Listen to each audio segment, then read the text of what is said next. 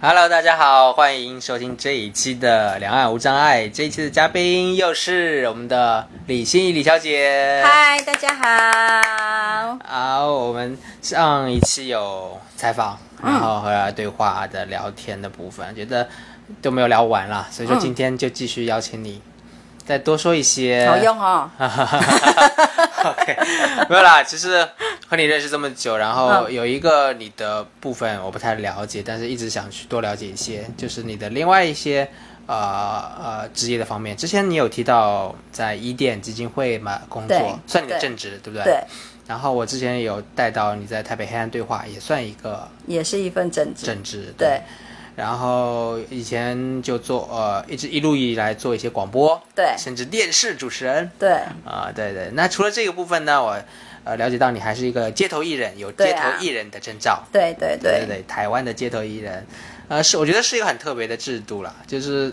做卖艺也要靠证照。是啊，对。这个时代什么都要证照。对，对啊。然后你呃这部分可以多说说嘛，然后台湾，对。我我我先简单介绍一下台湾这个证照的这个制度。哦，这是由介绍啊。可以啊。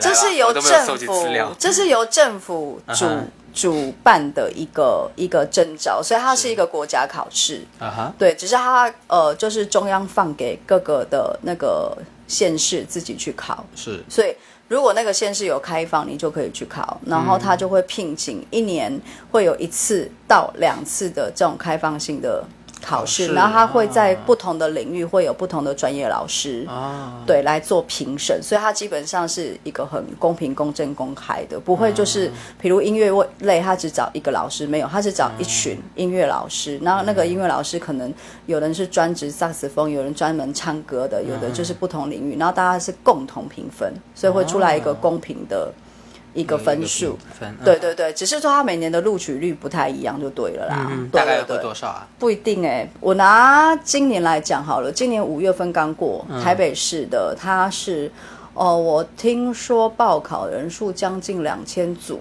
哇，可是只好像只录取了三十三组还多少？哦对，就是他的考试的那个录取率是非常的低，哦，因为毕竟你知道艺术这种东西它是比较主观性的，对，对，所以就是评审觉得你好，嗯，对，但是其他评审觉得你不好，你可能就、就没了，嗯，对对对，所以就是没有一定每年的录取比例是多少。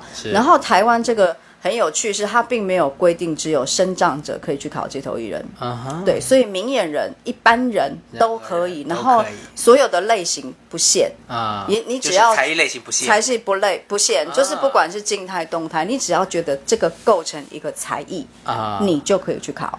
哦，我觉得这个很好玩啊。好开放哦，对，台湾这个是很开放，所以现在其实有街头艺人的人很多，那只是说会拿这个出来当做工作工作的，还是以身心障碍者居多啦。啊对，因为一般人他有一份正职，这个可能只是对他来说是好玩，对，考个证照，考个证刚好有好玩，可是自不见得一。技之长，就考一下，对对对，他不见得会以这个为工作，所以在台湾你看到的街头艺人还是以视障朋友会比较多。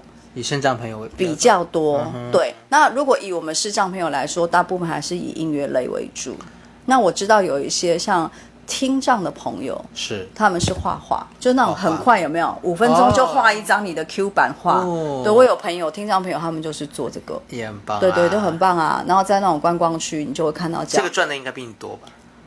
呃，比我多吗？我不知道哎、要看看每个人、欸。就单场，我说单场，单场，什么叫单场？你说一场哦？呃，哦，其实不知道怎么收入了，其实没有那个画画它是算张的。对啊对啊对啊，它是一张可能就一百块或两百，你要黑白还是彩色还有分就比如说哦一个晚上三小时，你哦你和他在不停的不同的地方哦，，我懂你的意思。你们的收入会怎样？嗯，这个其实有点难比较啊哎、对啊。因为我有我有在那种就是坐轮椅的朋友旁边，他们轮椅的朋友，台湾很很好玩哦，轮椅的朋友大部分都去做那个造型气球，造型气球是什么？就是把那个气球？折成什啊么什么什么动物，各种各种。啊，这也是个一个才艺。这也是才艺哦，而且很多，然后很多肢体障碍的，就是做轮椅朋友，你看到街头艺人，他们都在做这个，嗯对，很好玩。然后我有试过，就是在轮椅的，他在做造型进修，那我在旁边表演乐器，他的收入比我好，为什么？嗯，为什么他他有产出啊？他有一一件就是一件啊，对别人，拿他是有形交易，啊我们是无形交易。是啊对，所以他的收入比我好。后来我绝对都不在造型技术方面，对啊，因为我马上被比掉。好像你是他的配乐一样，对对对，你可以免费听。我发现，对，而且你知道，小朋友造型气球的吸引族群主要还是孩子，是的，对，然后爸爸妈妈就是小孩子，就给他，钱那对对对，为了可能就是给他十块二十块这样子，那累积起来是很可观的。嗯对，所以我后来都发现不要跟造型气球在一起。对啊，嗯。那这个就是我们台湾整个目前的制度啦，就是、啊对，就是它是属于一个国家考试的证照。然后我自己呢，其实我是无心插柳柳成荫。嗯我在我们嗯看民国，我一百年的时候开始学的，学的萨克斯风，哦对。可是我那时候其实只是因为无聊。对，就是不知道要干嘛，然后就是觉得除了唱歌以外，我应该好像要再学一点什么，嗯，然后我就选了萨斯风这个乐器。那很多人就会问我说：“哎、你们女生不是应该去学长笛吗？你怎么会选一个这么男性的啊，乐器？”嗯，那我这个人就是喜欢跟别人不一样，哦我就觉得女生为什么一定要学长笛？虽然我是长头发，也不表示我就一定要去学长笛，我就选了萨斯风这个东西。可是我刚开始其实我也很担心，因为我觉得嗯，萨斯风 auto 就是中音这个很大，它就是本身乐器那么大一支，我行不行啊？可是我觉得嗯，找到方法其实都不是困难。那我我就反正就很认真学了一年，哎。我那一年隔年，我很我那一年真的很认真哦。我每天晚上下班回家，我少说都练两个小时，哦每天。对，然后一直到一年之后，我去考证照，然后就考上了。我自己也蛮惊讶，哇一次过啊一次过啊，一次过啊，对啊。然后从那时候开始，我就很认真的开始去练习萨克斯风这个乐器。然后，哦、我是也是不小心把它变成职业，因为。呃，那时候在我们宜兰，就是台湾的东东东北这边有一个宜兰传艺中心，嗯，它是一个就是比较传统艺术的一个、一个园区。然后那时候也是反正就一些因缘机会，然后就跑去那边做一次性的表演，然后发现说。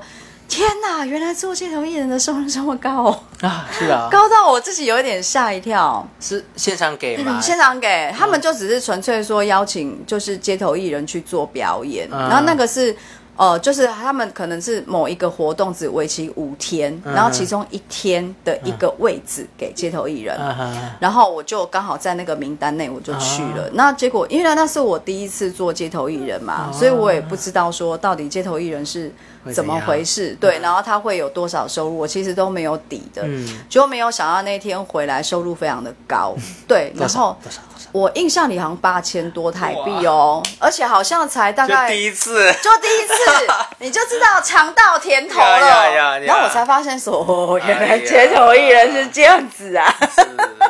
然后艺人果然很好赚钱啊。艺人，嗯，啊对吧？啊对，对可以了，好了，可以这样说可以。然后没有，后来其实开始慢慢发现，还是有很多小区别。那个是因为那一次我的歌都刚好是属于比较台湾的老歌，啊，然后会去那边的，也就是一些比较长愿意要去看对对对，然后就符合到他们的需求嗯口味了。口味，对，所以我那天的收入就有就大概八千多的台币，我就想说，而且才好像印象里才两个小时之类的啦，就是时间又不长。嗯，我想说，天哪，哇，原来街头艺人这么好玩，对，这么好玩。然后我就开始去，开始去跟这个就是我说的传艺中心去洽谈，然后他们也给我们一个点，我们后来就轮流有一批人固定在假日，哦，就会去那边做街头艺人表演，对，那收入真的也都还很不错。哦。然后也因为我有这张证照的关系，我就开始又往台北发展嘛，哦。对，然后就开始去跟一些企呃企业啦，应该叫企业，嗯，谈一些驻点什么什么什么的，对，然后呢，什么驻点？企业谈驻点，企业哦，比如说像我现在经营比较久的一个叫做大时代美食广场，它其实是一个国际连锁的一个美食街。我知道我自己有去过的啦，就是马来西亚、新加坡、泰国，我好像都有看到他们这个大时代的连锁店。是，然后呢，我就去跟这个大时代美食广场去洽谈，嗯，说你们是美食街嘛，对不对？有没有可能给我们机会？然后他们那时候台湾的大时代刚进来台湾，在我记得好像可能有五年前了哟，对，然后。他们也觉得，哎，可以啊，反正美食街对他们来说，他们是播音乐，那有现场的不是更 live 更好？对，氛氛围会更好。所以呢，他就说好，他就把那个就是把入口处的一块小小的，就是大概两张桌子的那个宽度给我们用。对，你们是指？我们是一群街头艺人，对，就后来就有一个团嘛，对，里面有个团。对，我们后来我因为这样子开始，所以我就有弄了一个叫 鼓声艺术团，鼓是我们盲人的那个鼓，就是上面一个打鼓的鼓，下面一个木，就是那个目测的那个目。哦，不知道，鼓者的鼓，你们是写简体字啊？我们的繁体字就是反正鼓者。就是盲人的意思。啊，不知道对对对，你们写繁体，你们写简体字，我不知道怎么写。我不知道，我没有这个称呼，我们是。你们没有哦，可是这不知道是那个那个什么四书五经里面的词哎。啊，对啊，要去查一查，要去查一查。但是这个字是从那个四书五经还是什么里面，《论语》《孟子》什么之类出来的字，对对对，然后。所以我们的团名叫“鼓声”，声音的声，就是盲人的声音的艺术团。哦，对。然后我们这个里面有十多位的跟我一样的视障街头艺人的表演者。所以我今天也是邀请到了鼓声艺术团团长。哦，对对对，小姐，对不对？对对对对。哎，我要看介绍了。然后呢？这个团里面就是除了我是萨斯风歌唱，我们还有小提琴、长笛、keyboard 手、吉他手，就是反正各种乐器，陶笛手都可以进来。然后我就去跟这个企业说：“好，那你这个位置给我，我就每天，特别是假日，然后安排不同的表演老师在这边。OK，然后。”其实我们要创造是一个所谓三赢的状态。嗯哼，第一，我说你看那个对我们是这样的街头艺人来说，他有一份工作，嗯，对他有个工作机会在那边，嗯，对，然后他的我们的收入就是靠所谓客人的打赏，嗯，然后再来对企业来说，它有一个形象的包装，因为他们有做了一个。两公尺高的看板，然后上面就是载明说，我们这个空间就是给视障街头艺人为大家做现场音乐表演。来消费的观众看到那个看板，会觉得这个社会，哎，这个公司有在做社会公益。对对，你看，对企业来说是这样，然后对。观众朋友来说，他不是听 CD，他听的是现场音乐，他有临场感，对，然后可以增加那个观众他们来这边消费。因为你去别的美食街消费，你可能就是听上面播放的 CD，可是在这边他听到的是现场，对，对啊，所以我就说这这种是一个三赢的状态，哇，对啊，你好会弹哦。经营很久嘞，我们在那边经营很久嘞，大概我印象里三五年一定跑不掉了，但是确实的时间是多久，我有一点忘掉。后来这是它是美食街哦，嗯，后来我们慢慢的开始发展，就发现说台湾 我们地小人稠，所以我们的那个大卖场，大卖场。就是所谓那种量贩店，啊哈，对，家乐福，嗯哼，它是法国系统的那种。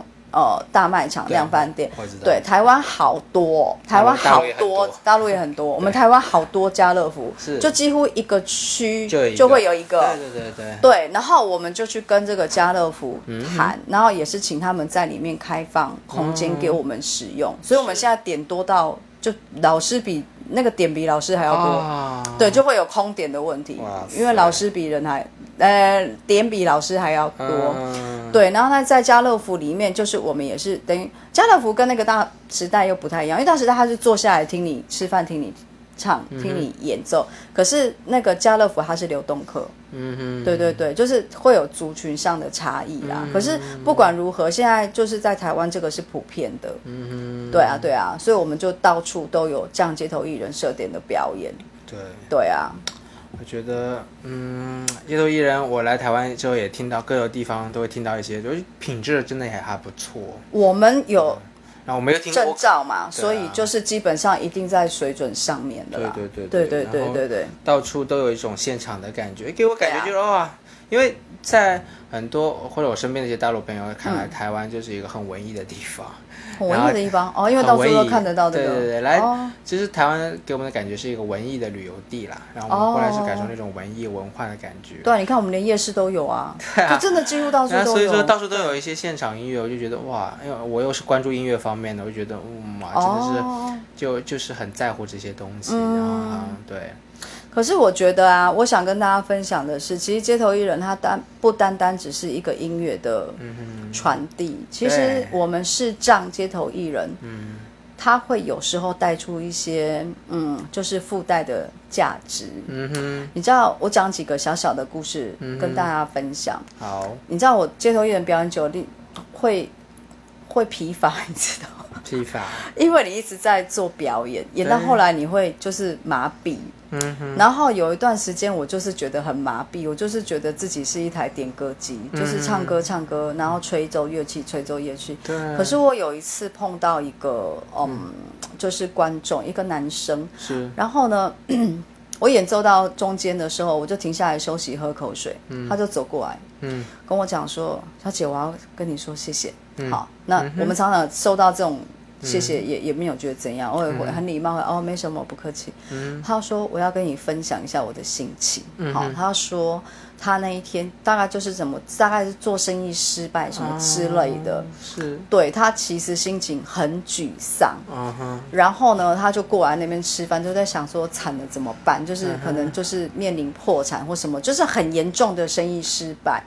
可是他说他看到我在做演出，然后看到我的就是关于视障的这件事情的一些介绍，他就在想说啊，这个视障朋友他眼睛不方便，嗯他都这么正向乐观的。是，，对，在做一个演出，然后他看到一个生命在发光的那种哦，氛围，所以他就说他觉得，嗯，他生意失败好像跟我比一比，我们在生活在他所谓的黑暗世界里面，跟他比一比，好像他觉得好像没什么那么困难的事情，嗯，所以他说他要过来跟我说谢谢，他决定重新开始。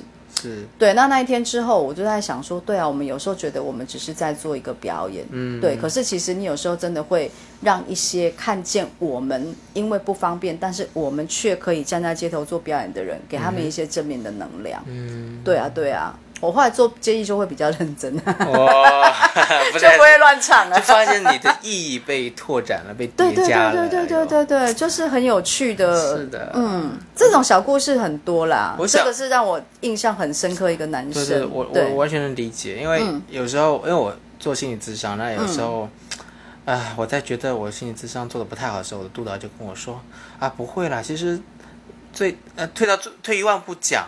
你一个视障，然后这么努力的生活，嗯嗯嗯。呃然后你坐在那边，就是对某些人来说就有疗愈，真的，这是真的，这是真的。我们愿意站出来，其实对有些人来说就是一种一种正面能量，真的真的没错。真的是有一定的啦。嗯。对对对，然后不管嗯，对，就是啊、不管怎样，对别人有帮助，那一定是我们让我们开心的事情了。对啊，对啊，我记得我在现在是七月六月的时候，嗯，我也是那次我是在淡水家乐福，嗯。一个爸爸，哦，对，我就听说你在淡水解义，然后我很多啊。我现在才知道你是在各个点都会有啊。各个点各个点，不单单那个。啊，那次是在淡水，嗯，然后那个我我那天已经演出快结束了，接近结束的时间，然后一个爸爸过来，嗯。他站在那边看很久哦。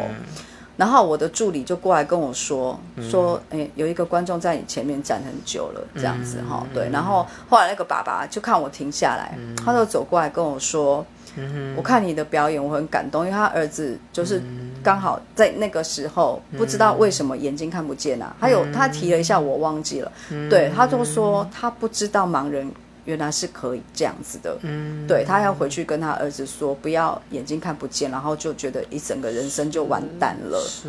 对对对，然后他就给我很大一张，这很重要。以前嘛，对啊，对啊，很大一张，对很大一张。我以为两千真的很少见。有啊，我有碰过啊。对啊，就真的很喜欢你的，就也是会给你那么多。对对对对对对啊，嗯。OK 啊，然后、嗯其实我刚才更关注的一个点就是一个，呃，上一期节目提到的一个智障者是缺少一个机会，对不对？嗯然后回到你个人本身，我看到你你的那个主动的去去争取的那个这个特质。嗯嗯，我觉得也是视障者需要去呃去培养自己的一个一个一个部分啦。嗯，就是可能机会也是是很少啦，环境是很有障碍啦，但是你自己怎么去为自己创造更多机会，去谈一谈，并且你也想好了怎么谈，哎，三赢哦，是能说服别人。对啊，我觉得这个呃这部分真的是很重要哎。对，其实我们其实相信大家一定看书啊，什么专家学者都有说嘛，这个机会掌握在自己手里啦。对，那真的有时候机会是要去创造，嗯，对，然后去说服别人，就是说你用视障朋友，嗯，对，就是不会是你想象的，就是一定不行。呃，在我个人的部分，我我有时我觉得我的一开始视障的状态就是会有些退缩。嗯，是这样的状态，我就不会去主动争取，因为我觉得，哎，别人肯定会拒绝，然后或甚至我觉得自己的确是，哎，好像真的会有遇到困难。哎，假如我我是你的话，我就会觉得，哎，我学了这个萨克斯风，我才学这么久，人家才不会理我吧？哎呀，这么大一个企业，怎么会理我呢？我就会这样子会退缩。但是，呃，我不知道，但我现在也会主动了，对，嗯。然后不知道你有没有这样的经历，或者说，你你你比较的会把机会抓在自己手里，这样的一个特质是自己。慢慢培养的，还是说自己性格从小过去也就是这样子的？从小当然因为家庭教育的关系，让我养成一个习惯，就是要去争取啊，才会是你的。这是我家庭教育造成我的性格。OK，对，但是嗯，我我刚刚想要说的是什么？我突然忘了。那你会不会有那个退缩的部分？哦，这样退缩会啊，会可是我后来就是反正就是说。看不见这么多年，我发现有一些事情，你如果不去踏出那一步，嗯，你真的永远都在原地。但是如果我踏出那一步，嗯，我就算失败了，我也顶多再回到原来的地方而已。那我为什么不去试试看，踏出那一步呢？对对，你你了解我的意思吗？对对对，你要去做，你才知道你行不行嘛。不要到时候什么都没做，然后再来回头后悔说啊，早知道我那时候就怎么样怎么样。我尽量让自己不要有早知道，就我先做。对对对，那失败我就回到原点，我我就了不起哦。那我就还是只有会三十封，还没有找到机会，就这样子啊。对啊，嗯，这个心态很重要。是啊，是啊，是啊，这是我刚刚讲什么？跨出去不在乎大小，在乎方向。你怎么这么多金句啊？因为最近要写黑暗名言。OK，跨出去不在乎大小，大小在乎方向。方向。对啊，方向对了就对了嘛，对不对？就算一小步，你方向对了，你还是可以一步一步小小走出去啊。对啊，太棒了，好多金句。对啊，嗯，那好啊。呃，那我我关于接艺另外一个方面的就是给钱这个部分啊，就是怎么打赏打赏，对对对打赏，我一直找不到一个词，因为打赏台湾叫打赏，因为对啊，我我们会觉得我就不知道是怎样一个，因为我觉得呃给钱这个部分就有点，因为呃我想象的观感就和我以前看就小时候看到那种嗯卖艺的人的那种感觉，好像是施施舍的感觉，对，就是对，然后所以说。但我知道这边一定不是啦，所以这边有的是，而且有一半以上是啊，也是有一些施舍的感觉。有，我后来就是因为我自己真正当街头演，大概就这五六年的时间嘛，我也在研究一下、观察一下这个市场，就是说，哎，到底观众给你。打赏的这个钱，他们的心态是什么？是当然，第一种最优的就是他真的很欣赏你的音乐，不管你是什么音乐哈。对我就说，我也碰过那种。就是一次给我两千，我也碰过，对一千的哦，五百的哦，那有的就是他给你三百，他就折成一叠放进去，所以你也会知道这三张是同一个人给的。可是你也会碰到那种只给你一块钱的，只给你五块钱的，我就在想说，那种给你五块，给你一块，那种心态是什么？你就开始去想这件事情，为什么落差这么大？我发现就是说，那种给你很大张的，哈，金额高的，他可能真的是因为他欣赏你的音乐，他喜欢。嗯嗯。那那种给你五块一块，他只是为了表达我有做爱心这件事情。嗯。你你懂我意思吗？就是我想做，但是我又不想做太多。那个就是我。所以我现在给碰到街头艺人，我绝对不给铜板。啊对对对，因为我觉得大家是同业，我我我去体会、去同理他的收到五块一块，因为你知道我们做久了，那个钱掉进去，你钞票听不出来，但是铜板你听得出来它是几块钱。然后你就会听到说这个是一块，然后我就我常常一边演唱一边演奏，我就听到那个一块的时候，我会在想说丢一块的心情是什么？对，因为你知道一块钱在台湾什么事都不能做，对对连现在糖果都买不起了，你知道吗？我是我其实我我是丢十块的，也是个铜板。十块还可以做些什么，但是一块真的完全连打公共电话都要两块呢。就所以我就在开始在一边吹，我就一边想说一块钱的心情是什么。嗯，对，然后我就开始在想说，嗯，那他想找零钱，然后发现口袋里只有一块，然后还有一张一百，他又不想给一百。对对对，就是他只是想，但我个人的分析啦，就是他想要做爱心，但是他又不想给那么多。那给你一块，表示我有做到这件事，他这等于是安慰他自己。是了还有一种给一块的，就是妈妈、爸爸给小朋友，看的，然后不是就是给小朋友去投。对啊，但是我其实我更希望的是说。不管他透过小朋友给的是多少，而是爸爸妈妈要告诉孩子，是。他为什么是在这边做这样的表演，那个的意义是什么？因为对我们来说，它是一份工作。是。我周边真的很多人是以此为业哦，就不像我说还有其他的兼职工作，就单单做街头艺人这件事情。是。对，但是我其实都很想常常跟那些父母讲说，其实你们这是一个很棒的机会教育，应该告诉孩子说，他眼睛看不见，所以他从事音乐啊、艺术工作，那对他来说这是他的工作，而不是在一个博取同情。可是我常常听到的是很多父母。他就会说：“哦，他眼睛看不见，好可怜哦。”嗯，对对对对，然后我有时候其实，因为你知道我们在演奏，我们也不会停下来，但是你耳朵听到，我就会觉得这个时候其实给的是一种负面的教育是不好的，是所以呃，我我会。呃，如果有机会啦，就是有时候接受记者的访问或是什么是聊到这一块的话，我都会希望记者去表达的是说，这对我们来说是一份工作，但是我不希望。呃，我不管你是不是欣赏我的音乐，但是你不要用同情的眼光看待。但是必须说，真的还是有至少是一半的机有人也会是，还是会站在这种，因为你是市长，所以我乐捐。嗯，对，还是一半以上会有这种心情啦。说真的，对啊，观众的一半是这样子。我在想，接艺有没有一部分也是会需要同情？你是指接艺本身对，本身吗会？不会就是我知道，我知道你的心情，是不是都是像你这样子呢？还是说有些接艺，他的确就是说，哎，呃呃，施舍我一些，或者给我其实至少说，在我们团内的老师都是水准以上的。嗯我相信我们的心态都是希望人家是用欣赏的眼光，嗯在做一个呃有形跟无形的物质交换。是就我们刚刚讲造型气球，它是有形 我们是无形的物质交换。嗯对，我们其实会希望是这样。可是就是我说的，一般人他看待视障的街头艺人，他不见得是这样看你啊没。对他还是会有觉得哦，因为你看不见，我就当乐捐。没错，对啊，对啊，这是比较可惜。可是我觉得至少说，嗯，跟我知道大陆的朋友的这一块比起来，我们已经算很好，因为至少我们有这个空间，我们有这个文化在形成，只是说要怎么去扭转大众。对这件事情的看法，但是我觉得那，我觉得那个是难的啦。嗯对，因为毕竟我们市长就是一个很外显的事情。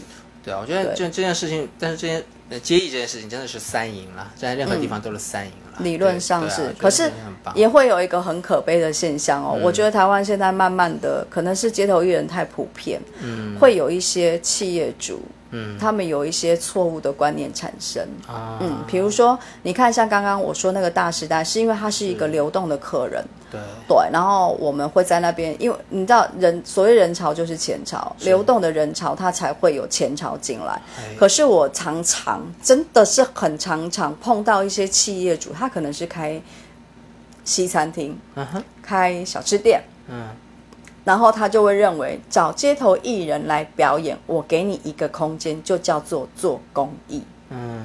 可是你知道这个其实区别是非常大，嗯。因为我碰过有那种西餐厅的老板，他就来跟我拿名片，他说啊，你也可以来我的店里面驻场，嗯，对。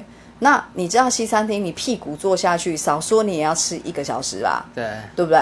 换言之，你那一个小时没有翻桌嘛，就是这一群客人，所以这群客人要给你，他就给，他不给就是不给了。嗯。对，可是对企业主来说，他就会觉得说，那我给你一个空间，我就叫做做公益。但是对我们来说，是在消费我们街头艺人。嗯对，因为那个客群是不同的。嗯嗯哎哎，你懂懂我的意思吗？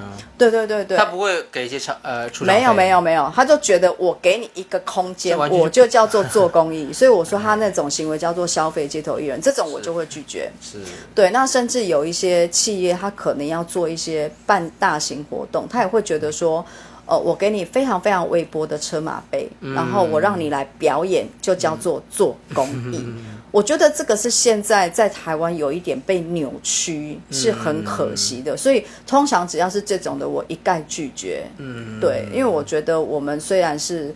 哦，就是好像电视讲的卖艺，但是我们是有尊严的，我们不是你们想的，好像是站在一种施舍同情的角度，给我空间，我就叫做你就叫做做公益，我们不是让你们这样做包装，诶电视或媒体他们会称之为卖艺是吗？街头艺人啦，只是我说古代不是叫做啊卖艺，我在想现在应该不会叫卖艺吧，卖艺不会啦，现在不会讲卖艺，叫我们街头艺人，对，我觉得还是挺挺挺挺挺有尊严的一个人。当然啦，当然啦，我们就是通过率才两千分之三。对啊，你看那么少，百分之一耶，那么低，对。啊，不好考哎对啊，超级难考的。哎，那你的证照上面是会写你的，就写名字啊，然后我的证号，就是他每一年发出来。萨克风之类的。有有写有写有写，是对，他会写你是考那个呃嗯。静态类还是动态还是音乐类，有有台湾的那个是有，我就萨斯风音乐类啊，就就是只写上面写萨斯萨克斯风，对，哦就直接写萨斯风，哦对啊对啊对啊对啊。但是你你那你不是歌唱也是你的一个特点？那是我唱催泪了要唱嘛，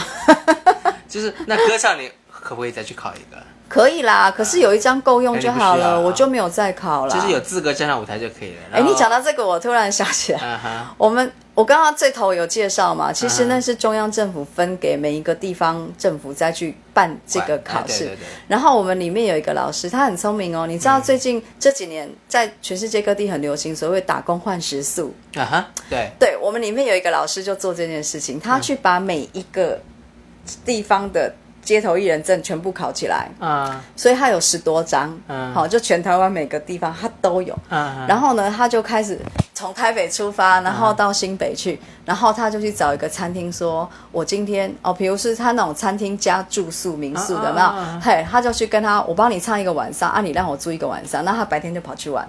然后再到下一个县市去，哎，多聪明啊！他这样一路下来都不用花钱哎、哎对对对，然后他就是街头艺人，可能晚上工作个两个小时、三个小时，然后他就可以这样环台湾一圈，嗯是不是很聪明？嗯对对对对对啊！好特别哦。对啊，就是说这好特别的玩法，有创意，你就可以用这些东西去走出你自己不同的玩法真的。对啊，对啊，对他很厉害啊！我就觉得他，他跟我讲的时候，我就哇，记得带我去。好酷哦，好酷、哦！用才艺环游，呃，环岛，环岛啊用才艺换换住换食宿啊，就打工换食宿，这几年台湾很流行。啊对对对不错很有趣吧有趣有趣。对啊有趣嗯，哎呀，那好啊，想听听好笑的吗？好啊，对啊，印象里最好笑的是两件事情，啊你知道，很多人把萨克斯风跟小喇叭造型会有点混淆。小喇叭是尖一些？小喇叭是长的嘛，我们萨克斯风是弯管嘛，啊，好那声音的差别，声音其实有些人不会分辨，会认为是同一个东西啦，啊对对。但是其实小喇叭它比较亮，嗯对那对对对，它比较亮，而且它的吹奏方法跟萨克斯风是差非常多的。嗯然后我印象里很深刻的一次啊，就是 我那次在演奏萨克斯风，是然后呢，一个阿公带着孙子走到我面前，大概就两三步的距离，所以他们两个的对话我听得见哦。然后呢，我就听到那个阿公呢就说：“阿公跟你说，他讲台语啦，我现在翻成中文哈。嗯他说：阿公跟你说，这个叫小喇叭。好，他就指着我的萨克斯风。嗯然后间奏我就停下来说：“阿公，这个叫萨克斯风。”好，那我就听到阿公就停下来，就不讲话。那我又继续演奏演奏。然后第二次，我又听到阿公跟这个小孙子说：“阿公跟你说，这个哈叫做小喇叭，你要记得哦。”哈，然后我又停下来说：“阿公，这个叫萨克斯风。”好，然后阿公又停下来，然后他又第三遍说：“我跟你说，这个叫小喇叭。”然后我又那首歌已经吹完了，我就停下来，我说。阿公，我就跟你说，这个叫萨克斯风，小喇叭是长的，我这个是弯的。嗯，然后那个阿公就停下来。嗯，吼，这个叫萨克斯风哦。啊，那你知道 Kenny G 吗？嗯，你知道 Kenny G 吗？我不知道。Kenny G 就是你讲到萨克斯风，大家都会想到 Kenny G，他就是吹萨克斯风流行，在业界、在音乐界非常非常有名的啦。OK，对对对对对。然后我那时候心里面的 OS 是，那你知道 Kenny G，因为讲到 Kenny G 就会想到萨斯风，这两个是连接，对，就像你讲 Papalodi 就想到男高音 是一样的道理，对，它就是一个代名词。然后我我就笑出来，我就心里想说，哎，你知道 Kenny G 啊？你不知道这个叫萨斯风，还是你以为 Kenny G 是吹小喇叭？对，有可能。对我都觉得很有趣。然后另外一次也是一个。嗯，我感觉他是一个国中的哥哥。哎，刚才那个故事讲完了是吗？讲完了，讲完了。这是另外一个。阿公的反应是什么？阿公都没讲话啊，是我的反应哈。你知道 K 一句你不知道丧尸风，奇怪，就没有。这个让我觉得很有趣的事情。阿公也挺。阿公太有趣了，真的是一个。然后另外一个是那一次也让我印象很深刻，是一个哥哥，应该大概可能就是小五、小六或国一这个年纪，然后带着就是可能小一、小二的妹妹，嗯。我记得我那天是唱歌啦，然后他们两个就看着我的简介，然后就知道我是视障，好，然后那个哥哥就牵着妹妹跑到我面前说：“阿姨，你的眼睛真的看不见哦。”嗯然后我就停下来说：“对啊，对啊，阿姨的眼睛看不见。”嗯然后他说：“说可是你看起来不像哎。”嗯好。我说对啊对啊，因为阿姨的眼睛是假的，我的左边眼睛是一眼嘛。对，他说，可是眼睛看起来不像哎，你这个眼睛看起来还会扎啊。我说哦，阿姨这个眼睛是假的。他说骗人。我说你不相信我拔下来给你 看。好可怕。对对，我就说我拔下来给你看。那个美眉就很开心，阿姨你的眼睛可以拔下来哦。我说对啊对啊，那你拔下来给我看。我说嗯，阿姨现在上班，你等阿姨下班，阿姨再拔下来给你看，好证明我是盲人。然后他们就说哈哈哈哈哈，就很高兴，然后就跑回去爸爸妈妈那边坐着。对，然后小朋友嘛，他们对下班那种概念。结果大概十分钟之后，那个哥哥又带着妹妹又跑过来，阿姨你下班了没？我说还没，要再等哦，这样子。然后他们又跑回去爸爸妈妈那边坐。然后我那天的助理他是一个智障朋友，所以你就很明显看他走路就是一摆一摆的这样子。等当这个弟弟哥哥跟那个妹妹呢，又第三次跑过来找我要叫我拔眼睛下来的时候，我的这个助理就走过来，就说啊，阿姨在表演哦，哈，你们不可以吵阿姨哦。那个妹妹看到那个助理脚这样一摆一摆，嗯，叔叔，你的眼角是不是也可以拿下来？那个助理不知道，他一脸尴尬。认为只要那种就是可以拔下，那位兄妹真的让我觉得哇，小朋友好可爱啊！就是常常你会碰到这种老的、小的，然后就会出现很多很有趣的故事啊。这是这两个让我印象最最最最最深刻的，对对对啊，很好玩。可是你这样讲，我突然想到我我们其他老师碰到的状况，嗯。我要我要回到最前面那个议题，就是说一般观众对视障朋友的看法。OK，其实我们有其他的老师，我们会交流嘛，然后他们就会说，他们有一次是碰到他，哎，那个是吹长笛的老，而且他是很厉害的的长笛老师。他说他有一次就是在演奏的时候，然后就是有一群人过来，然后就对着他说：“这是要饭的。”嗯，对对对。那其实他听里面其实心里是很受伤的啦。对对对对对啊，所以就。什真的是什么什么样的人都有啦，就是所以这个就会去反映，就是我说的说，哎，台湾虽然到处都是街头艺人，可是其实不见得每个人都是用一个艺术的眼光对在做欣赏你的角度。不然我们里面还有那个声乐博士，哎，他也在做街头艺人啊，真的，对啊对啊。可是你你你有你看到他的简介，你会觉得不可思议，一个留美回来的博士，他在做街头艺人，是，对，但是。你你会觉得用，如果他没有把他那个简介挂出来，你是用什么眼光来看他？你看到他的简介之后，你可能会对他肃然起敬。对不对？对啊，就是那种观众看我们的心态，但还是要依照每一个人不同的状况啦。我觉得我刚才我提的这个议题，我刚才自自己反反思了一下，其实我也是，我对街头艺人观感，我可能会觉得，呃，有几次我的观感就觉得好像艺术水平不是很好。有一些真的是，对，所以说这不否认，真的不否认。对，有时候我所以说我才会觉得，哎，是不是有些人还是，呃，或者我甚至会觉得一开始的考证照会比较。呃，松一些，因为刚才听到你那个，就感觉好像通过率很低，很低啊，真的很低啊。会不会有高一些？然后，其实，哎，你这样讲，我回头去想哦，因为最初台湾这个制度好像也才吹十几年啊，并不是非常久。对对对。那最初的时候，听说你基本上你只要报名就一定过来，对，就。所以你可能碰到的是那个时代就已经拿到证照的人，那是有可能。只是说在这这几年，这几年，对对对，就是这样的一个街头艺人越来越多，所以他考试的门槛就越来越高。所以你现在这几年拿到了街头艺人，是真的。有料的，你是有料的。对，我是在有料那个年代考的。那我知道很多那种做街头艺人很早期考的人，他们基本上真的是身上手这丢出去就可以拿到街头艺人真的。有，我也有一些知道这些，还有一些我知道，就是你觉得水平可能不够的，是有一些所谓私人的。地区，嗯哼，对他可能不是要求要街头艺人证，他可能就是为了做那种所谓呃公益形象。因为我有在一些台湾的，像那个叫山林溪还是溪头，我有点忘掉。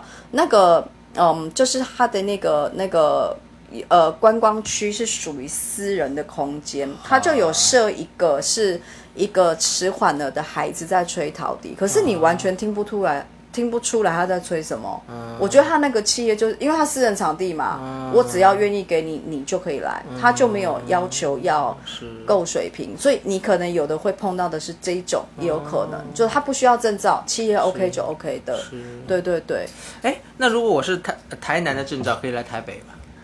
不行，不行。对，台湾就是，除非你去谈的是私人场地，那那个私人的企业主他愿意就 OK。可是如果你碰到的是所谓公公家管的政府中央政府管或地方公园之类的，对公园你就一定要去跟我们所谓的地方政府的文化局做申请。啊。对，那像我刚刚说的大时代，它是属于私人的，对，所以我只要跟企业主谈好就好了。对对，就大概有这样的两大块的区别啦。对啊，对啊，对啊，嗯。啊！突然谈到这里，想听你一曲萨克斯风。我现在没有啦，我直接给你 CD 好了啦。为什么没有了？不在家里吗？身边。在啊，可是你不是不要暂停吗？去哪？我和观众说说话。组装的话很久。可是我还要组装啊。很久。那对啊，要一段时间呢。听歌声吧。我现我今天喉咙好痒哎，我今天没办法唱歌。还好这两天没有唱歌。来来两句吧。我喉咙真的好痒哎，我一直好想咳哎。来唱一首《痒》吧。哪有这个歌啊？啊，没，你不知道这首歌啊？有，真的有啊。对啊，很好听啊，很红哎。那你唱。OK，那 痒这太难唱了。哪个痒啊？就抓痒的痒。对，真的有这种歌哦。红的歌啊，是你们的歌吧？啊，对啊，应该是吧。你们大陆的歌吧？对对对。我台湾没有听过这个歌，有听过闷呐，没有听过痒啊，那有痒啊。哦，好神奇哦。好听，你下次听一下。好，那你唱。不会啦，因为我不会。你不是去唱那个？我是大什么？那个俊杰老师的课啊？对，好声音。对啊，对啊，对啊，对啊，对啊。我这个礼拜要封嗓啊。对啊。礼拜工作坊太多。我给你 CD 啦，你再丢上去就好了。我，不要。我有那个录好的。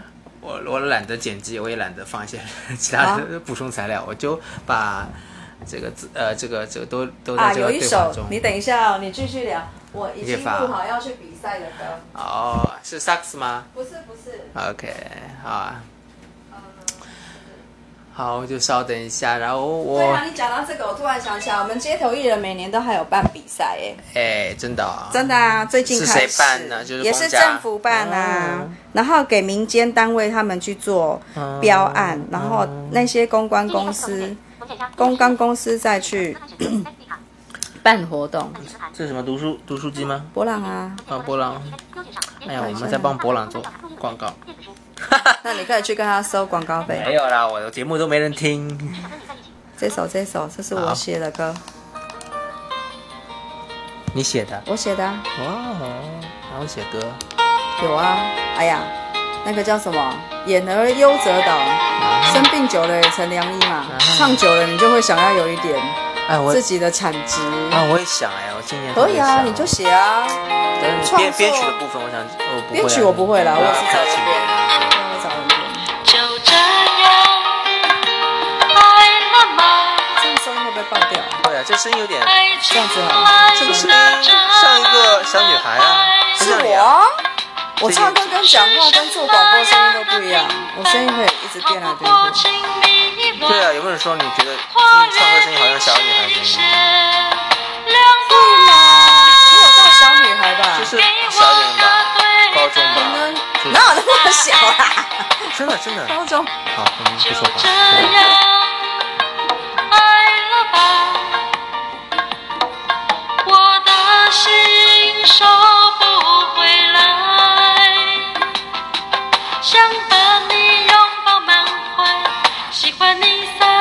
释怀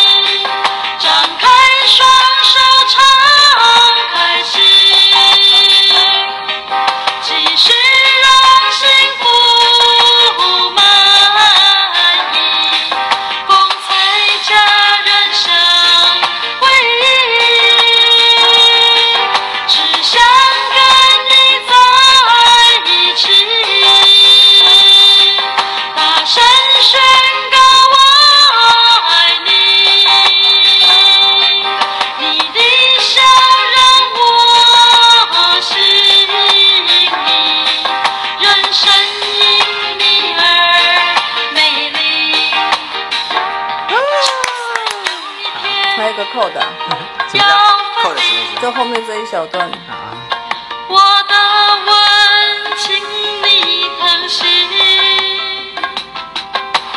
不要束缚，没有秘密，因为我是你的唯一。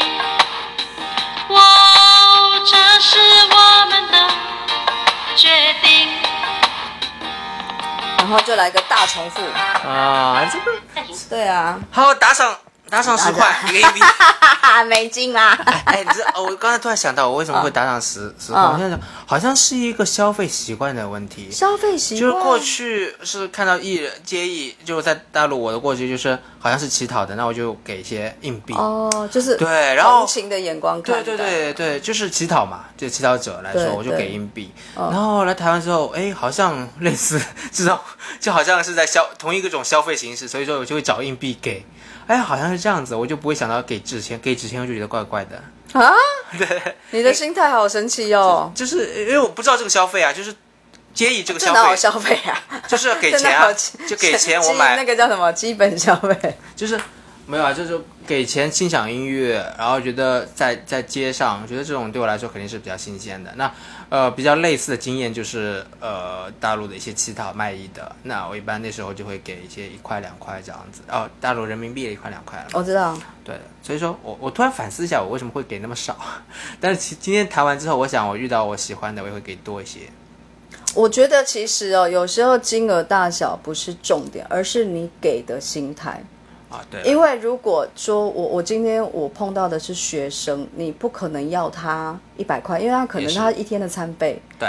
对对对，诶诶，懂我要表达意思？对他可能对他来说十块是他那天的极限。哪有一天饭？对我来说一百块在台北是一顿餐。你看，一个便当，一个便当啊，对就一餐的钱嘛。对对啊。所以我觉得那个心态其实是最重要的，对，而不是我刚刚前面讲说爸爸妈妈请小孩子来投个一块五块，就跟啊，你看他眼睛看不见，好可怜。对，那个是心态的问题，我觉得会大过于金钱的价值。对对。对啊，对啊。讲到艺术，我顺带提一个很有趣的，我们台湾其实盲人爱做一些很创新的事。我前两年跑去演舞台剧，哦，对，这个也是让我觉得视障朋友，其实我不是第一个演的人啦、对，前面已经有一堆、一堆人。那那个舞台剧它是，当然这舞台剧是不能搬到街头艺人去的，对。但是我知道有一些关于视障朋友的，嗯，艺术团是在做戏剧表演这件事。我们还有多少时间？呃，时间无无限。好啊。对，对对你现在就开始谈一些另外的艺术方面，很好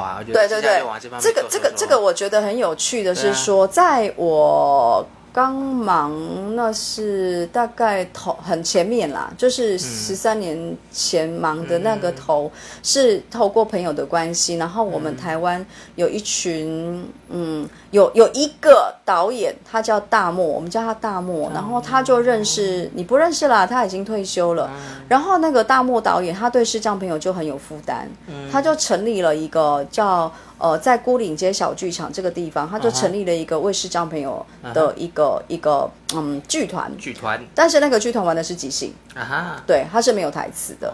然后他就把每一年我们都会有做一个所谓的艺术季，他就会把那个视障朋友的这个议题放进来做一个艺术季，然后取名叫第六种官能艺术季。每年哦，那连续做了十年，那我参与了后面的六年。就是接触是即兴的部分吗？接触是即兴，对，几乎每年都是呃有两场。那大漠因为他后来生病，所以他就把在把这个第六种观的艺术季这件事情再交给另外的导演去延续。那你知道每一个导演他们因为自己的所学跟呃可能他们去的国家不同，加上自己的经历，加上对视障朋友的认识，什么什么的都不一样的关系，所以我们每年去做这个公演的时候，都会有不同的东西跑出来。我印象比较深刻的是有一次是现场跟观众的互动，叫一人一人一故事。啊你知道这个？对。然后现场马上就有一个观众，他去讲一个他自己的，可能是一件事件、一个心情或一个什么，然后我们现场的台上的演员就帮他把他的的的讲的东西演出来。是，对，然后那个观众他等于是从又从一个旁观者的角度去看自己的故事，然后会有一个新的，他会有一个新的观点或什么形哦，演员都是这样吗？对啊，对啊，对啊，对啊，哇，我以前就想，我记得刚接触很好玩 playback 欸的时候，就想就想做这件事情。原来台湾。早就早就这个人做过了啦，好就是久了。哦，不是，关键是啊，如果现在还有的话，我一定参加。现在哦，我觉得那个都是未来可以再去做的东西。对对我们做很久，那是我们其中的一次啦。啊然后我们也有跟明演的演员一起演过，嗯但是基本上都是还是以即兴为嗯主轴比较多。对对对，然后。呃，也因为就是那几年，那六年我在就是固岭街剧场有跟就是不管是名演，甚至我还有跟法法国的那个演员一起去做演出。然后你知道根本连语言都不通，你还不得不即兴嘞 Yeah 对啊，因为你就没有台词，你就是真的。然后我又看不见，我们又全盲，就真的只能靠一个肢体去跟人家做即兴。嗯，对。可是我们几乎，我印象里至少我参加的那六年，每一年的两场、两次公演，然后每一场可能每一次可能有三场到五场，几乎场场爆满，因为观众他们。可能三场，他三场都来看，因为他三场看到的东西是不一样的。那因为那个的累积，所以让我觉得，嗯，世上没有是可以去做舞台剧这件事情。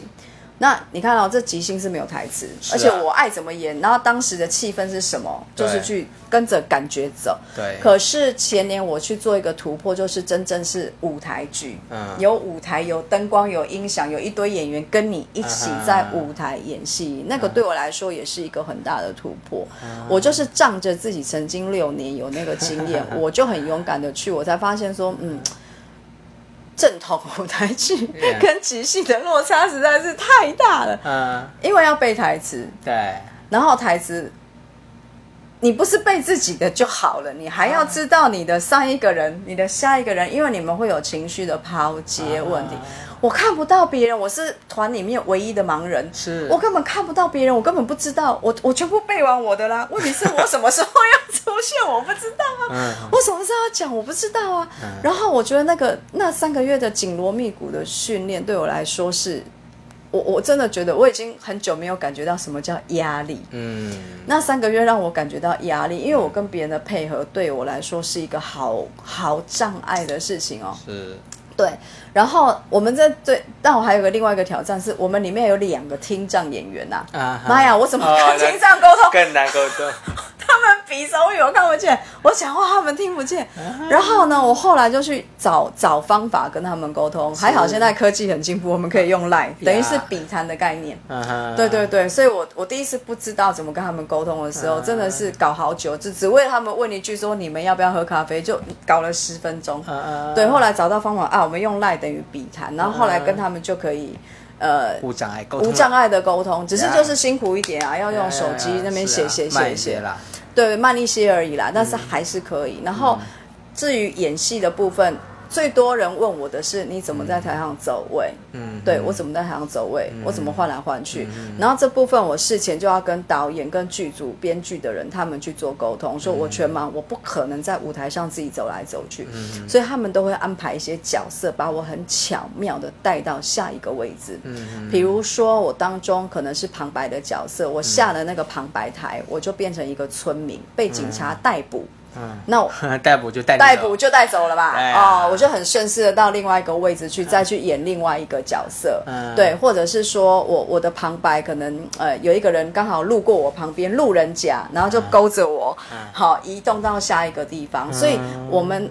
就是那一次的演出，事后都会有一个座谈会。你知道，我其实最高兴的是，每次人家在介绍说，大家猜猜看，台上这一排演员有一个是眼睛看不见，嗯，我通常都没有被猜到，我就觉得我成功了。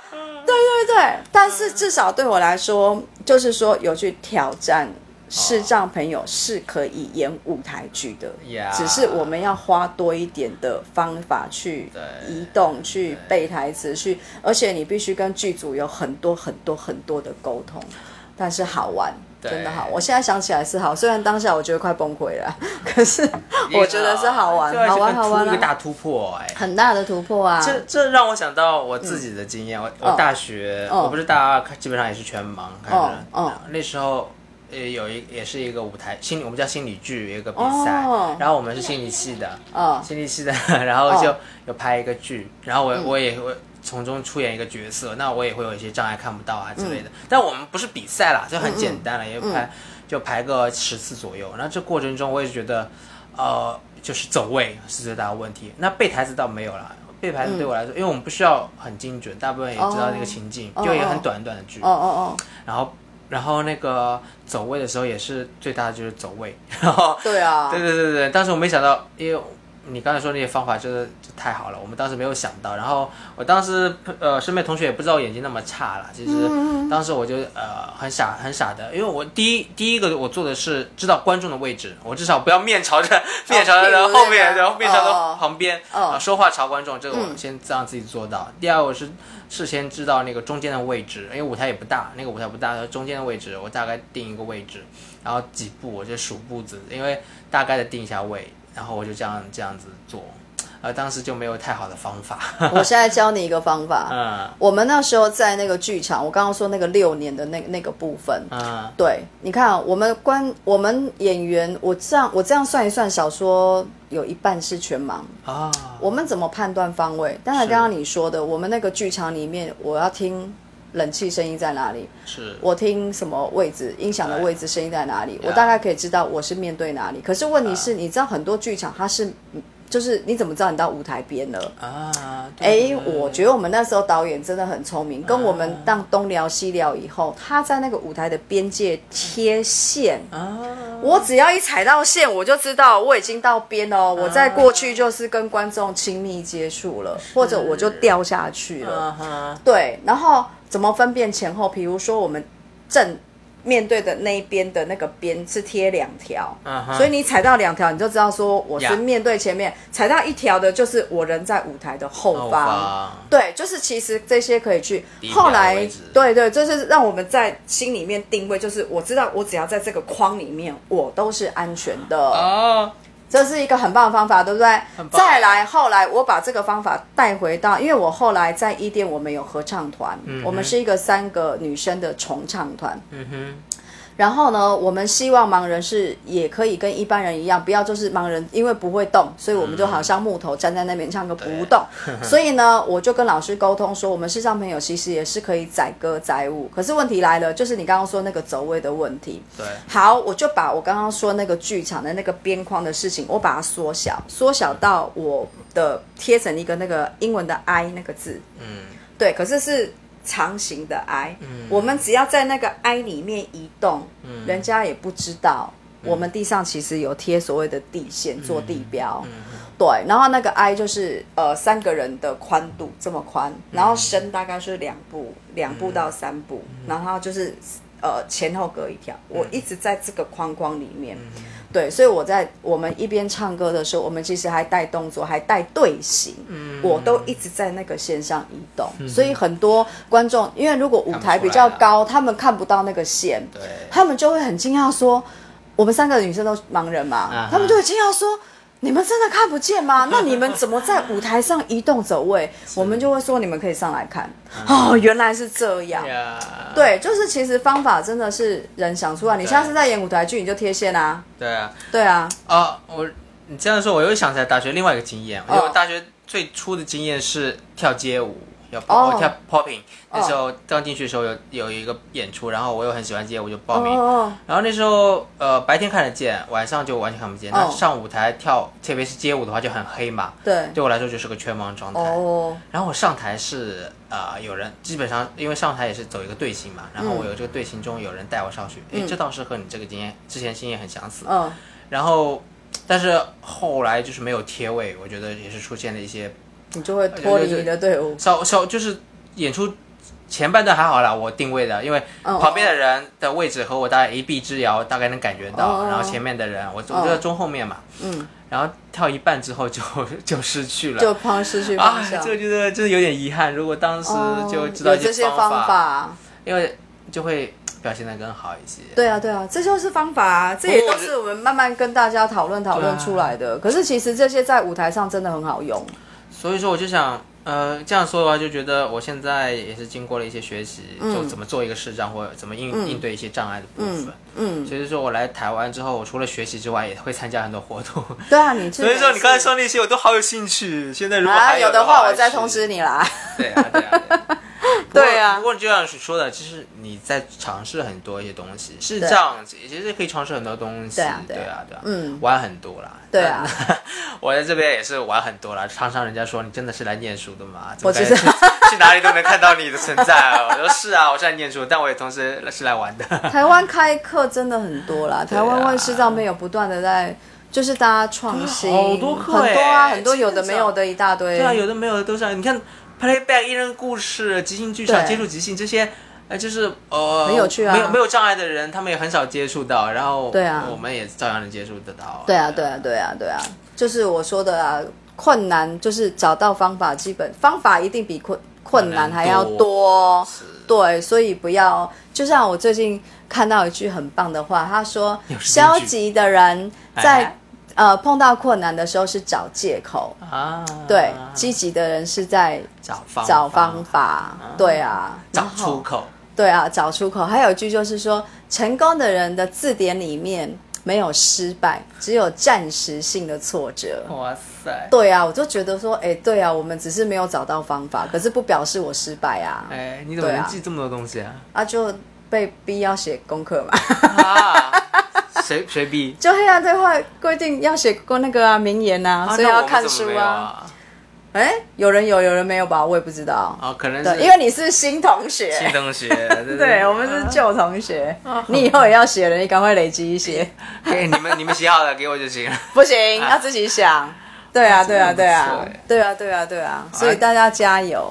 提了这么多次黑暗对话，我们就最后也说说黑暗对对话吧。对啊，对啊。哦，黑暗对话就要讲吗？黑暗对话就是你也在里面啊。我知道啊，就是观众们也知道，有些呃听众们也知道一些嗯黑暗对话的部分，就讲讲台北黑暗对话，你的一些呃体验，或者对对你你说中途失明后与黑暗对话的缘分啊，或者 你知道这次我看黑暗对话简介的时候，我就想说这是什么东西，最初看到是 因为你知道他又不能写太白，你知道吗？啊，对，然后我就想说，对他写的很官方嘛，对不对？就是你看不懂他在干嘛啊。对，所以我没有去，你知道吗？我其实黑暗对话第一年，我就看到那个简章，就是我在当主播的那一年，啊啊我就看到那个简章，然后我们的制作人就跑来问我说：“哎、你你有没有去这个黑暗对话是什么？”我说连看都看不懂，这到底会不会是骗人、诈骗集团？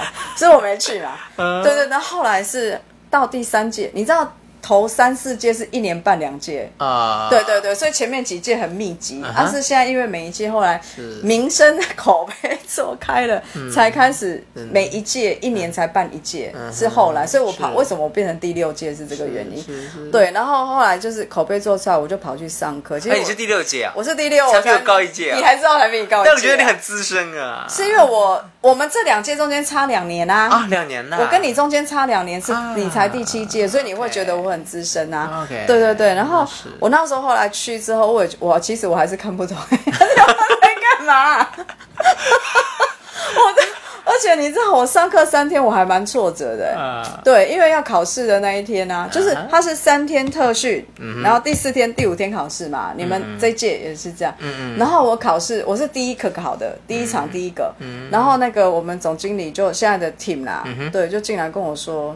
所有的主陪都说你没有火力全开，可是我不好意思告诉他说我根本听不懂的，到底在干嘛？然后我还是考了啦。黑房就是固定模式很简单，是那个光房要干嘛我搞不清楚。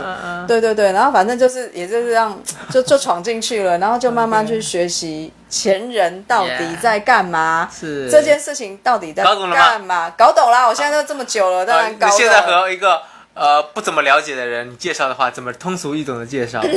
黑暗对话，它其实在台湾是一个以视障朋友为主体当教育训练讲师的一个系统。啊，台湾是这样啦，哈，那你们那边是做教体验馆嘛？跟我们这边有一点不同。还是很官方哦，我还是不懂什么意思啊？嗯，也就是说，我们把明眼人关闭他的视觉，把他放进一个所谓的黑房，完全看不到的房间里面。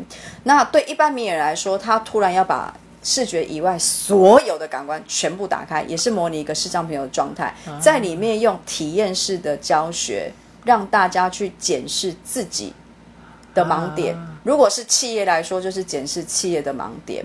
啊，对对对，那里面就会有，因为在黑暗当中，当然是以我们视障朋友是我们的天下，那我们就会带领这些所谓被丢到黑房的明眼学员去做体验式的教学，就是我们总经理常说的所谓的呃感同身受跟切身之痛绝对不同。那我们就是在让他做切身之痛这件事情，对，就眼睛看不到了怎么办？你要打开所有的感官。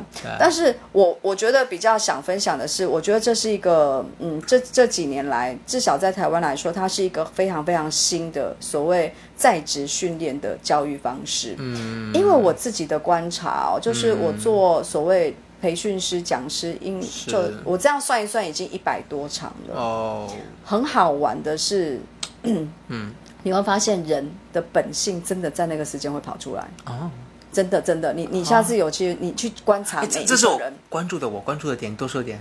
你说你去看，你看久了，你就会发现说，嗯很多人在那个本能会跑出来，就是嗯我们在有视觉的世界里面，因为你面对人，你会伪装自己，没错，你会把自己好的一面表现给别人看。对，可是因为在黑房里面，可能有人会觉得说，反正别人又看不到我，人家认不出我的声音，或者我在做什么，人家不知道，那个本性会被跑，就会跑出来。还有一个企业文化，在这个的时候，如果他的主管在里面，你看那个主管，你大概就知道这个文化、这个企业怎么了。嗯。很明显，嗯。对对对，比如说，我我有碰过几次，就是说他可能不是，他是那种所谓中小型企业的那个老板，如果刚好在我这一桌，嗯你会发，呃，特别是如果员工不知道老板有一起进去的时候，嗯。对，那可能他们又认不出，因为你突然关闭视觉，对很多明眼人来说，他可能会突然认不出谁是谁啦，嗯，对，然后我有观察过好多次哦，就是那个老板如果在这一桌，但是他们有认出这个是老板。通常如果老板平常是不太善于跟人家沟通，你会发现那桌人都静静的，对有意见他也不敢讲。嗯可是如果他听不出来那个是老板，他们会畅所欲言。嗯对，然后你就会发现说那个公司文化，你就看那个老板你就知道了。对，然后人性在里里面，你也会看到这个人的本性会跑出来。嗯就你下次有机会进去，你你除了看那个所谓 SBI，我没有了，我我一直在看这个人性的部分了。就很好玩啊！对对对你就进去，你就去看那个人，呃，呃，就我们只能看到他在黑房啦，在光房的部分我们可能看不见。嗯，对。可是你可以 观众、听众会觉得很怪，在黑的里面我反而看得见。我反而看我，因为我们把把心打开啊，我们听见他在做什么，我们听见他心里面的声音。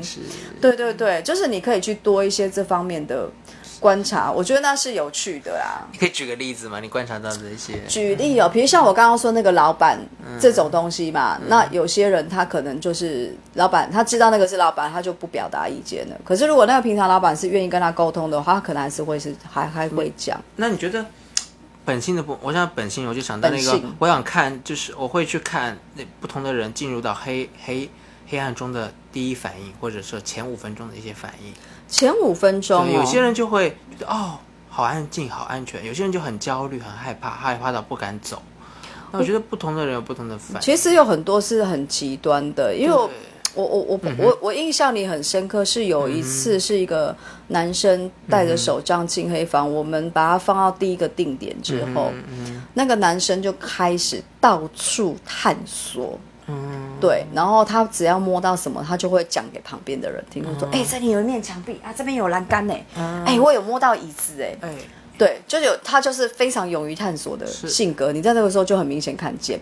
可是很多人进去，他们就会很害怕、很紧张，嗯，对他们站在原地不动，对。对，不敢。可你看这两个人怎么就一一样是男生哦，可是差距是大的。对对对，就是我所谓的本性，在这个时候你会看到，有人就他就是很勇于挑战，对然后我就我看不见看不见，反正我我相信你们也不会害我，所以我就到处乱摸。我明明就跟他说不要探索，可是他还是要到处乱摸。对对啊，有些人就是说，哎，真的要开始叫你探索，他又不敢，他就站在原地不动。嗯对，就是我所谓嗯，对黑暗的时候，你的本性会跑出来。对对，那我们可能是这样子，我们已经久了，我们可能在黑暗中是习惯探索，但是对明眼来说，他们不是。嗯，对，那有一些我也碰过很多，就是说他进黑房，然后我们因为要跟他们会有一些声音的对话，然后比如说要带他走，他说这样速度可以吗？其实他离你好远哦，他根本没有跟上你，他一直在原地，他不敢，他不敢前进。对，那可能会累积在他过去的一些状态啦，就是害怕、真的。未知。你有没有事后和这样的人有交流过？没有哎、我们是没有机会啦，没有机会没有机会。对对我对，我就一直很想再有机会和他们这样的不同的反应的人的交流，然后特别是焦虑的人、害怕的人、焦虑的人。之后他们都有改善嘛，对不对？有。你应该有经验，大部分好像都会到我有一次碰到有一个个案，他进客户啦，他进来，他走到那个就是黑房的门口，他就不敢走了。对，一个女生，她是女生。然后呢，我我刚好带到他嘛，嗯然后我就问他说：“那你要进去嘛？要不要挑战看看？”我鼓励他，嗯我没有说你会怕你就出去吧，对我就说你要不要挑战看看，里面这个环境保证安全。嗯，然后他就犹豫了一下，说：“好。”但是你可不可以陪我？嗯，我说好，我只能陪你一小段时间。那你那一小段时间，如果你觉得 OK 了，你就融进去玩；你不 OK，我再带你出去。嗯，然后那一那一个就是一直到冥想啦，到那个大家那个分享对黑暗的感觉的那一段的时候。我他就真的是一直握着我的手，他的手一直出汗，然后整只手是冰的，你知道吗？嗯，对，然后我就一直陪他旁边，我就一直在他耳边很小声说：“我一直在你旁边，我一直在你旁边。啊，对，然后他有感觉到被照顾到，对，然后一直到那一段那边少说这样弄一弄，应该也有个五分钟嘛。对，他就慢慢去习惯那个黑暗的环境，开始要找，就是放他们自己去找座位的时候，我就问他说：“你觉得你准备好了吗？”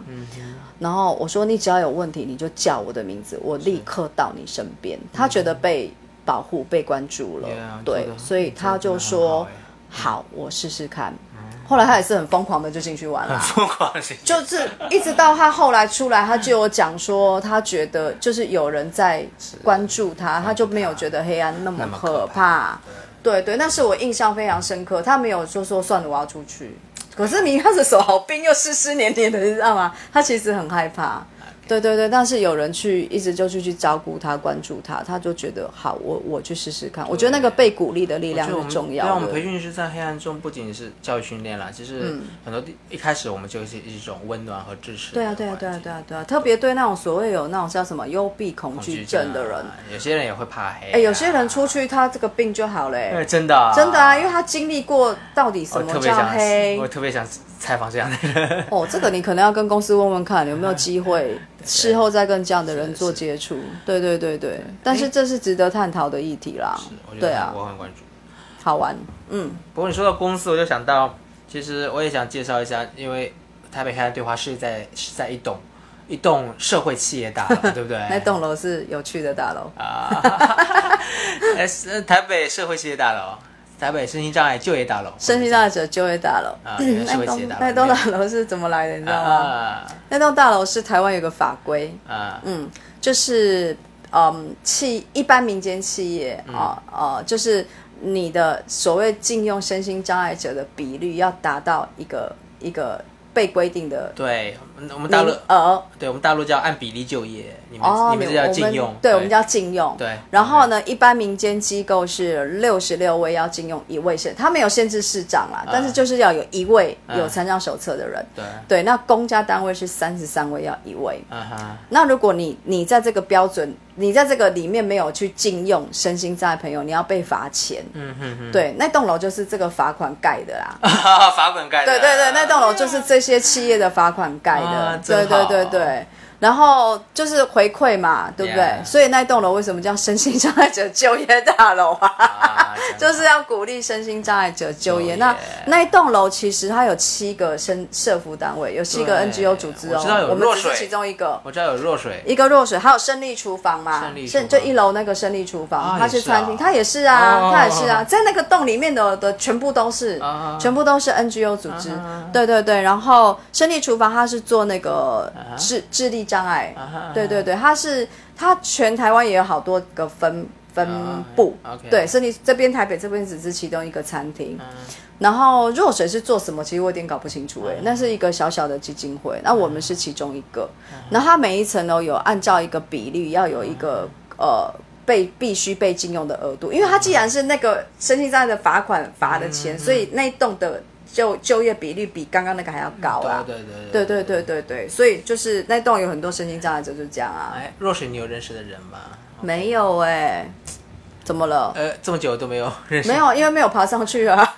哎、触他在了楼上还楼下，我都还搞不清楚。楼上哦，对对对对，我知道有弱水我。上次做错做错了，哦，所以你知道楼上有弱水。对，然后有一哦，位轮椅轮椅小妹妹轮椅小妹妹跟我。说了一句话。哦，什么？叔叔，你要去几楼啊你？是你应该你是你是要去四楼吧？我说啊，哦这不是四楼吗？四楼基本上都是视障啊 就我们啊，对对对对，就只有那层楼是我们视障朋友为主。有机会我想去呃也请落水的人聊一聊，因为落水好像是那个落水要做什么？我还真的不知道哎。郭台铭的郭台铭真的吗下面的，他怎么可能在这么小的地方？这我就不知道。哎，嗯，哦，真的哦，等下上网来不过瞄瞄。落水若水那个那个执行长还挺厉害的，因为我之前在师大听过他的一来我们特资源教室哦分享过，对，哦，还是，挺厉害的，他理念也挺好的。若水是郭台铭的，那他们怎么没有自己的办公室？我是郭台铭吗们弄一个这么小的办公室在干嘛？我不知道哦我蛮惊讶的就是一个耶然后等下上网看一是一个大企业在下面的，就是郭台铭的企业叫什么？富士康是吧？对啊，对啊，对啊。哦，在下面在附附设的基基金会啊。好像是我哦，真的啊？不是富士康，就是另外一哦个台。电还是什么？我不知道英业达。啊，也不知道，那应该是富士康吧？哦，是哦。好，我等一下上网来瞄瞄我不。确定。嗯嗯嗯嗯。OK，那刚才提到禁用嘛，就顺便最后谈谈禁用这个制度啊。禁是哪个禁？进进哦，就进来的进，不是哎，就是那个进谏的进啊。进见。台湾是上面一横，然后两个丝，下面一个日。我不知道你们的简体字怎么写。哦，知道了。对啊，啊，企业禁用。对啊，是那个禁，禁是什么意思？就是就用你的意思嘛。啊简单讲就是对啊，觐见。觐见啊觐见皇上的那个觐。啊对。对对对，那企业禁用的话，那就是我感觉比例和我们大陆也差不多。我你们也是这个比例哦按按比例就业，对啊，我们是百分之一点五，百分之一点五，百分之一点五是差不多啦，就一百个人一点五个啊，就是也就是也就是六六十六分之一啦，是一样的啦。哎，那差不多啊。对，差对对对对对啊差不多对。那你刚刚问我什么企业金用是什么制度哦？就是这个啊。然后只是说，哈哈，你讲到这个很有趣哦。台湾的企业金用现在很多，嗯，就是企业它如果不想被罚款，对对，然后他就只好禁用一个生长者嘛。对啊，然后呢，问题是他禁用这个生长者，他不知道怎么用它。嗯，对，然后比如说他禁用一个视障朋友，对假设他到电子公司好了那，啊，你视障朋友又不可能做电子的什么什么，怎么办呢？怎么办？对，很聪明哦，我们台湾人真的很聪明哦。嗯他呢就把这个视障者提供的按摩服务转成员工福利。呀，然后呢他就记错安了对，然后每一个员工每一个礼拜，哈，他可能就如果企业小的话，他可能一个礼拜有一次十五分钟或十分钟的这个被接受按摩服务放松舒压，对的福利，那员工就会觉得哇，三赢又是个三对，赢，没错，企业赢员工赢员工，然后视障朋友也有工作，对。对，所以这是很聪明的一个做这个法。这个我觉得真的是很好，而且大陆也很快的能复制了，这个很好啊，这个真的，而且我们政府很有趣哦，为了鼓励企业禁用所谓的身心障碍者，嗯对你有禁用，他还给你奖金，啊，所以基本上企业他要再发给视障朋友的薪水已经没那么多了，你知道吗？对对对啊，对，然后通常给视障朋呃，就是身心障碍朋友的那个薪资，就是用我们台湾目前最低薪资，所谓二十二 k 啦，两万二的台币的这个薪资去给他。对对对，那对啊，很好，我觉得这是一个很棒的制度，因为为很多的那个视障朋友创造很多就业机会。嗯对啊，对啊，然后员工也被按摩到，也舒压到了，然后对公司向心力更高。呀，对，那公司反正还有奖金嘛，他也花不了多少钱。是。对啊，对啊，很棒的制度。嗯，对啊，希望有一天你们也那 像有一些企业和呃，嗯有一些有一些企业和呃呃，就是和企呃有一些社会企业和企业合作，然后企业聘用这个市长，然后但是工作到这个社会企业这种现象。黑暗对话就是这样子。啊、对我刚才不，我刚才不直接说，是因为我不知道这个事情可不可以说，是可以说的吗？这个是很棒的啊，啊，这是很棒的，因为他认同黑，因为黑暗对话它是为什么叫社会企业？是为什么不是企业？啊哈，加加了前面两个社会字，这对这个这个是什么什么东西啊？社会价值对，他要实现某一种社会价值。呀，对，所以呢，呃，我我如果没有背错总经理的台词的话，就是他的那个呃，就是公司的盈余三分之一才呃，就是生是就就所以我们这些视障讲师的、三分之一作为公司的营运用，三分之一才是所谓的那个股东什么，对对对对的那些。分配的那个红利什么的，对对对。所以他就是要去创造关于社会公益、社会福利的这个企业的价值，他是把这两件事情做结合。那我觉得黑暗对话这个，我我觉得在台湾是创新，像刚刚我们提的那种按摩，它是很直接的，我就禁用这个身心障碍朋友到我的公司来，好，不管他是做按摩还是做什么啦，哈、对。但是现在黑暗对话，我觉得他去开创的另外一个是，嗯。嗯，比如说你今天是客户，你是一个公司的老板，你来参加我们的课程，你很认同所谓社会企业这个理念，是。那你的公司不是要禁用身心障碍者，那薪资由你出，但是你把这个禁用的名额给社会企业去做社会福利的这一块，嗯。所以薪水是你付，嗯，但是人给社会企业用，来用，对哦，然后你这样变成是一个嗯四更多赢的状态吧对对对，啦，我我当时就把那个价值放更大。我在今年年会上，就去年年会上听到这个啦，就觉得、啊啊我觉得啊，这这个做法真的太棒了。现在就这么做啊，现在这两年都这么做。就像你说的，企业是不太知道怎么用这个金融的名额，对对对那可能对对想到就是按摩或者对。那其实实现更大的社会价值的话，对怎么做呢？就比如说有些企业有 CSR 部门，就是社社会社会社会服务部了，对社会、嗯社会的价值部，然后如果没有这个部门的话，就可以把这个人力放在更需要的社会组织里面。对对对对对。哇，我觉得这个真的是很棒啊！其实也不见得要给你，也可以，比如说像我们伊甸基金会，你也可以把它放在那边啦，让他去包包。对对对对对啊，这是一个我觉得是更发挥更大的效益。我觉得最棒的就是像你这样这样有两份呃正职，对不对？